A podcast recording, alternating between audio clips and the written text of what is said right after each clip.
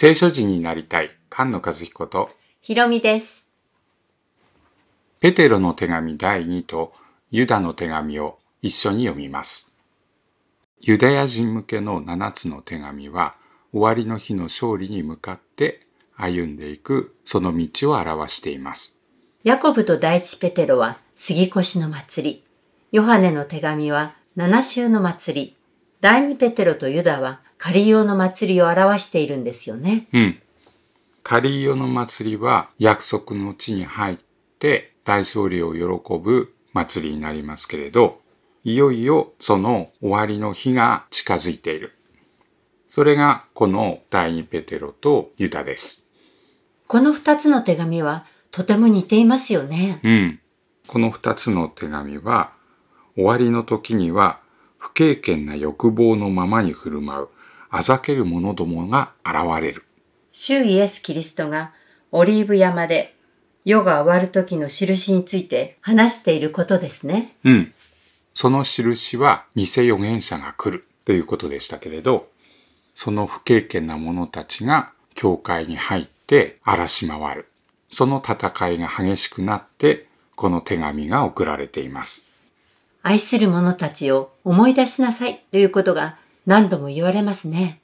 前もって語られていたこと、予言されていることを思い出しなさい、思い起こしなさいと言われます。そして思い出しなさいと言われている箇所が似てるんですよね。ノアの洪水のことやソドムとゴモラの裁き、バラムの話が両方の手紙に出てきますよね。うん。水のない泉、風に吹き払われる雲、真っ暗な闇。不経験な者たちが最後には裁かれる。その出来事を思い出させています。信仰を持って待ち望むのか、不経験に陥って滅びるのか。うん。予言の言葉に信頼するのか、偽りの言葉に惑わされるのか。これがこの二つの手紙で取り扱われているところです。では、違いは何なんでしょうかね？うん。まず第二ペテロの方から見てみましょう。ユダヤ人向けの手紙の最初の第一ペテロは、主イエスの人生について、十字架と復活について中心に語られていました。第二ペテロも主イエスの人生なんですけれど、マタイ4章のサタンの誘惑のところを思い出しますよね。うん。この第二ペテロでは、この世の欲との戦い、その誘惑に惑わされないということが中心の戦いになっています。主イエス・キリストが御霊を受けて、最初の戦いがサタンの誘惑でしたよね。うん。サタンが御言葉を曲げて引用する。主イエスが来られた目的のような箇所を曲げて引用するんですよね。神の子ならって言ってね。その誘惑によって神を否定する。神の言葉を否定するように偽りの言葉を語ります。エデンの園で最初にサタンがアダムを誘惑した時も神の言葉を疑うようにさせたんですよね。うん。善悪の知識の木というのは救い主であるキリストを知る木。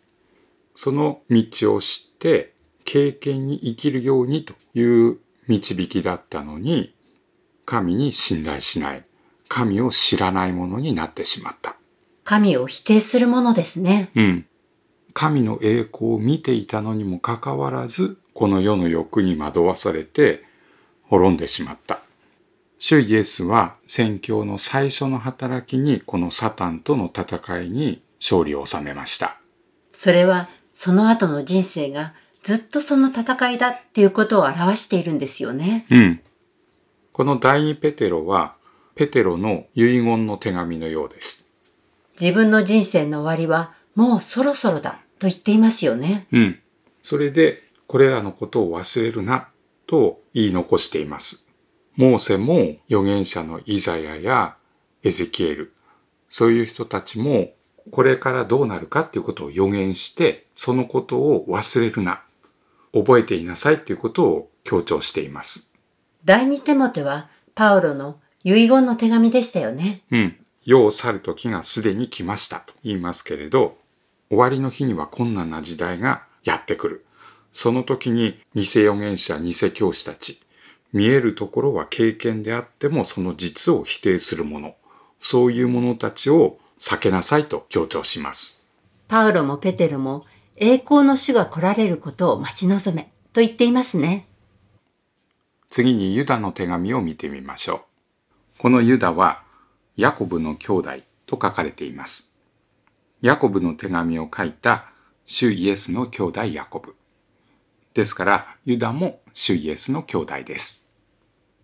ユダの手紙では、主を信じない不経験な者たちが永遠の刑罰を受けるということが強調されていますよね。うん。永遠の火の刑罰。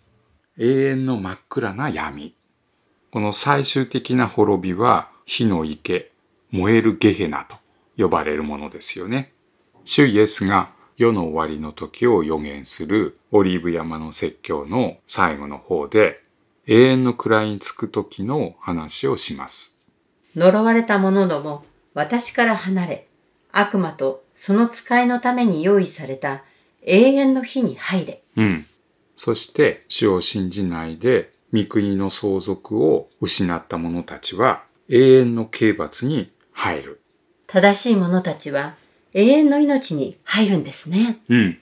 ユダの手紙は憐れみで始まって、そして憐れみを待ち望むようにと励ましますけれど、ヤコブの手紙では、憐れみを示したことがない者に対しては、憐れみのない裁きが下されます。憐れみが裁きに対して勝ち誇るのです。と書いてありますね。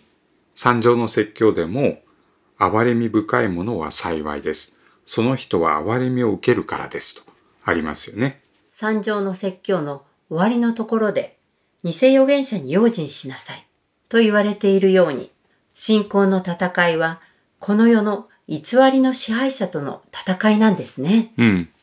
私たちの主は唯一の支配者、裁き主。そしてその主は憐れみ深い裁き主である。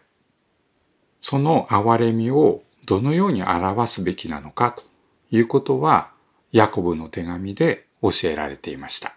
ヤコブの手紙は、主イエスの教えを教える手紙でしたよね。うん。第二ペテロもユダの手紙もどちらも最後は祈りで終わっています。第二ペテロは誘惑から救い出されてキリストを知ること。ユダは唯一の主に信頼して永遠の裁きに委ねること。いよいよ迫っている終わりの日を望んで、この祈りを祈っています。私たちの主であり、救い主であるイエス・キリストの恵みと知識において成長しなさい。イエス・キリストに栄光が今も永遠の日に至るまでありますように。アーメン。あなた方をつまずかないように守ることができ、傷のないものとして大きな喜びとともに栄光の見舞いに立たせることができる方。私たちの救い主である唯一の神に、私たちの主イエス・キリストを通して、栄光、威厳、支配、権威が永遠の昔も今も世よ限りなくありますように。アーメン。そして終わりの日には栄光の主が来られます。その大勝利を賛美するのがヨハネの目視録ですね。